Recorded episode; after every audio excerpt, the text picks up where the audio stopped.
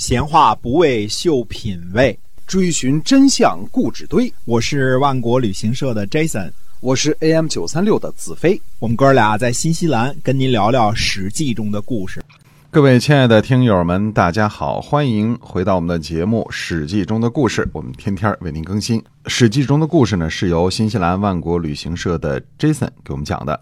在讲史记之前，我请 Jason 给我们简单介绍一下万国旅行社，好不好？我们旅行社就是挺大的、挺牛的，跟大家说，至少 至少在目的地成团这边啊，就是无论自驾呀、自由行啊，这个参团呢，都是我们的强项。特别是参团啊，南北岛团都是天天出发，天天出发，随时来，随时都有啊。对，还是这个接着说我们的这个史记中的故事啊。好。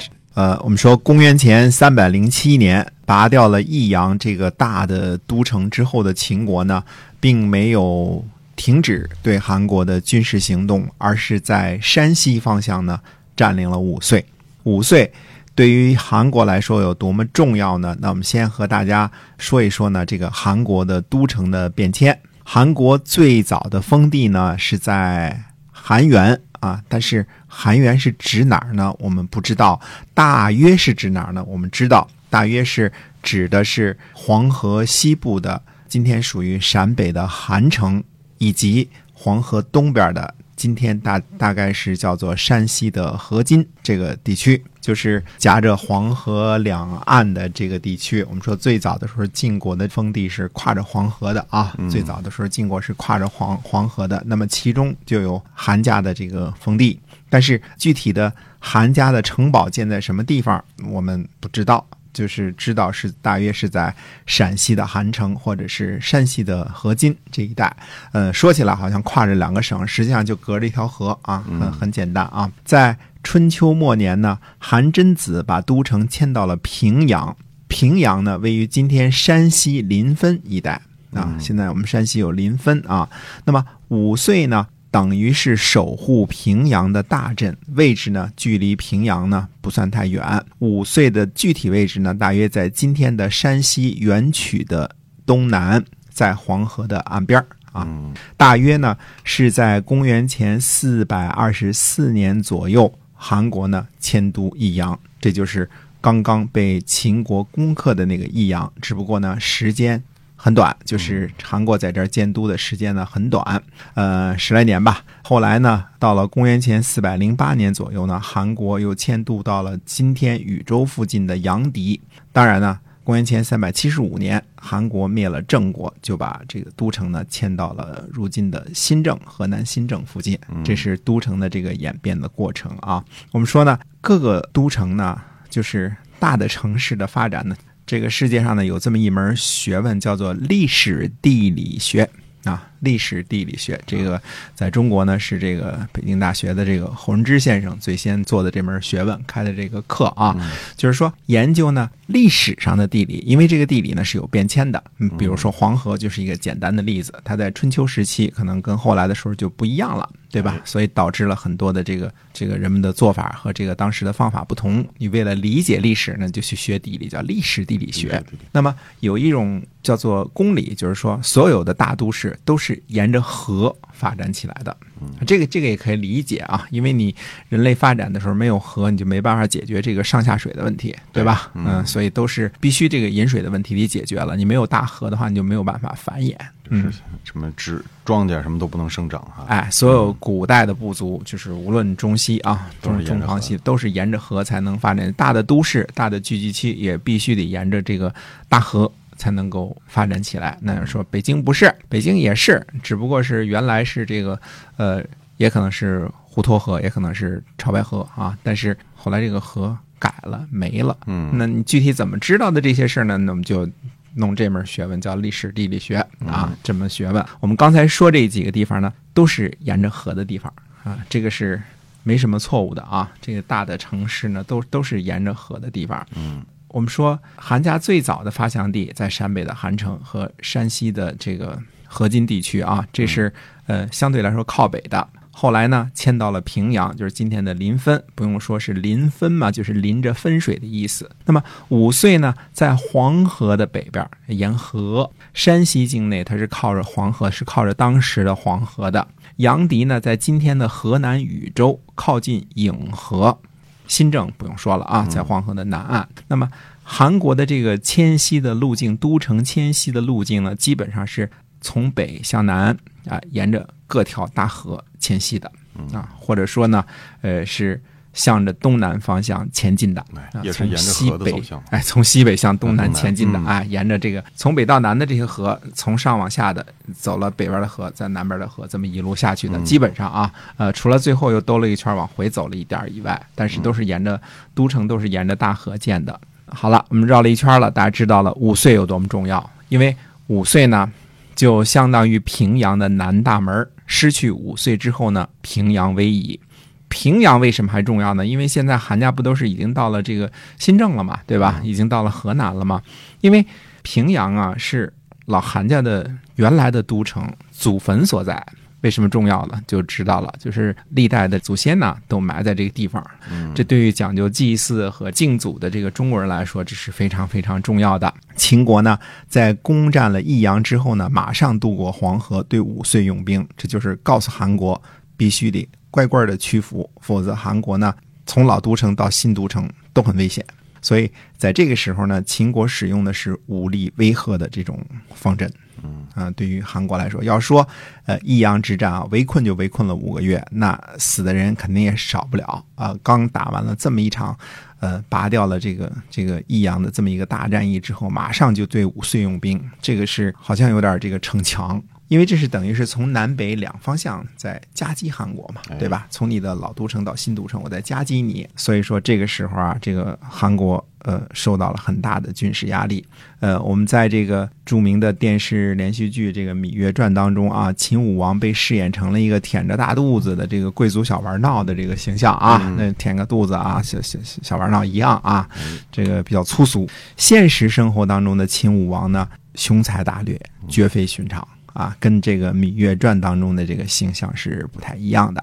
秦武王呢，对于各个国家之间的关系啊，处理得非常的好，而且呢，他敢于打破现状，主动出击，那打破现有的均衡状态，不满足于已经取得的成绩啊，积极进取啊，呃，先谋划呢拿下益阳，非常敢冒险啊，也正好赶上一个要冒险。呃，意在求取功名的羁旅之臣甘茂，嗯、君臣两人呢就一拍即合。呃，秦武王呢，非得指着甘茂才得把益阳这事儿呢能给拿下，对吧？因为他其他几个大臣都有跟韩国有这个说不清的利益关系嘛，包括这个处理机啊、公子氏啊这些都有说不清楚的这个利益关系，所以只能指着甘茂执行他这个政策。所以从用人方向，从这个嗯、呃剪除张仪，用甘茂，然后怎么平衡处理机和这个甘茂之间的关系，怎么跟嗯、呃楚国搞好关系，怎么样攻击韩国，拿下益阳，然后进取，就是正好奔着这个洛邑的方向去啊。这个秦武王可不是一个窝窝囊囊的人，相当相当有本事的人，非常有本事的人，这绝不是。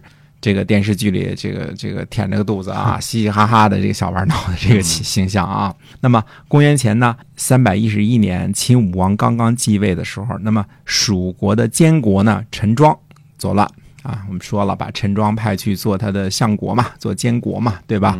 他杀了呢蜀侯通国。次年呢，秦武王派当时还是蜀长的甘茂呢领兵平乱，诛杀陈庄。公元前三百零八年呢，秦武王封蜀侯通国的儿子为蜀侯，并且呢派遣司马错率领巴蜀联军十万，巨大的战舰啊、大船啊万艘啊，米呢六百万斛，从治出发，出涪陵夺取商务之地，建立了千中郡啊。所谓的千中郡呢，就是今天的我们说湖南的西部。和和贵州的东北部啊，其实湖南的西部跟贵州的东北部这是差不多的地方，就是山区的地方啊。这个占领了黔中郡，所以从这个工业上来讲呢，秦武王绝对不是个贵族小玩闹啊。那除了工业上来讲，我们说还是从形象上来讲，秦武王呢是个大力士，那经常和谁呢？和人比、乌霍啊、孟越等呢比赛钢鼎。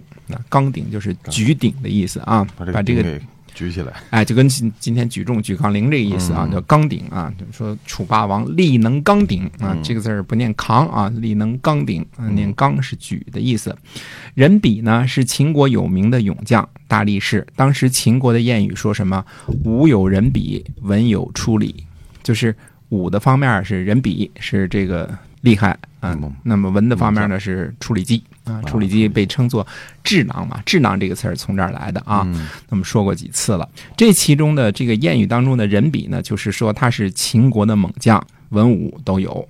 秦武王呢，我们说不像电视剧里是那个 舔着个肚子啊，他是个举重大力士，看清楚了啊，啊，是个举重的大力士，一一个铜鼎几百公斤就举起来了，举起来了，哎，嗯秦武王呢，真的这个时候是有理由高兴的。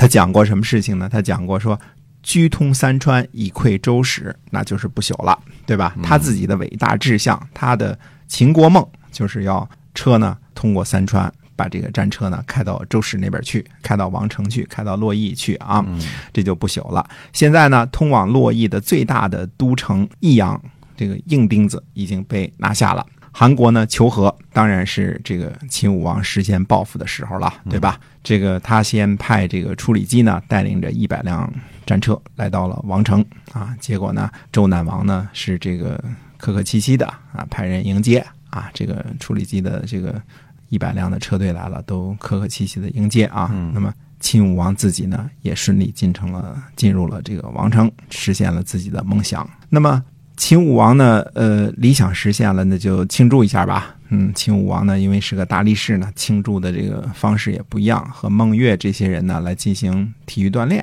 啊啊，练习举重啊。我们说过啊，嗯，《芈月传》里边把这个秦武王刻画成一个舔着个大肚子的小玩闹啊，绝对不真实啊，太太这个戏剧化了啊。那么秦武王的形象应该是个举重运动员的形象，一身横练的肌肉才对呢。嗯，啊，绝不是这个这个大肚子那样啊不是个小胖子啊，不是小胖子 啊。王城里面呢，最多的就是鼎了，因为鼎是这个王城的这个宝贝嘛，对吧？那举就举吧，嗯，从几十公斤到几百公斤随便举啊。那举鼎，秦武王呢，在和孟越进行举鼎比赛的时候呢，绝膑就是胫骨断了。啊，非常的戏剧性啊！突然一下就这个出现了事故啊，发生了这个体育锻炼的事故。另一种说法呢，历史上说呢，说这个字儿啊，应该是这个脉，就是脉系的脉，不应该是绝膑，是应该是绝脉啊。这个呃，就是脉系断了。但是呢，呃，大部分人可能都宁可相信是绝病啊，不是绝脉，因为绝脉太没有戏剧化了。突然这个脉没了，就是这个血管断了，是吧？太太不戏剧化了。这个绝病就不同了啊，嗯这个呃不可一世的秦武王啊，体育健将秦武王进入了这个王城啊，进入了几百年的周天子的都城，和秦国的大力士啊，这个孟越一起进行举重比赛啊。一个一个一个的顶，越举越重，突然咔嚓一下，这个秦武王的髌骨折断，多么有戏剧性的一个场面啊！嗯非常的狗血啊！这个几千年来，无数的这个帝王君主啊，可能再没有一个人死的像像秦武王这么超凡脱俗了，说非常的不一样啊，非常的特别的不一样。所以英勇无比的秦武王就这样为中华民族的体育事业呢。奉献出了年轻而宝贵的生命，做一下悼词啊，追悼一下啊。大力士呢，孟月呢也没得好处啊，不是没得好处，而是非常的悲惨啊。这个孟月的下场是族，就是包括自个儿在内，饶上了全族人的性命。那么这个呢，就是这大家说这个故事今天讲的这么。转折这么快啊！突然这个讲着讲着谋略侵这个进入了这个洛邑，进入了都城啊！啊突然一下这个就呃哎举重举重就举出毛病来了啊！要哎我们这段说的是秦武王刚鼎绝膑啊，这是历史上非常有有名的一件事情啊。大家呢都是戏迷，你也猜出来了，我们这个大家熟悉的芈月呢快要登场了。嗯那么下回呢，我们跟大家讲一些个呢有关于《芈月传》当中的事情，跟历史上有关的事情。哎，是的，所以呢，后边的故事会怎么发生？希望您继续关注我们的节目。那么今天我们就在这儿跟您说再见了，下期再会。再会。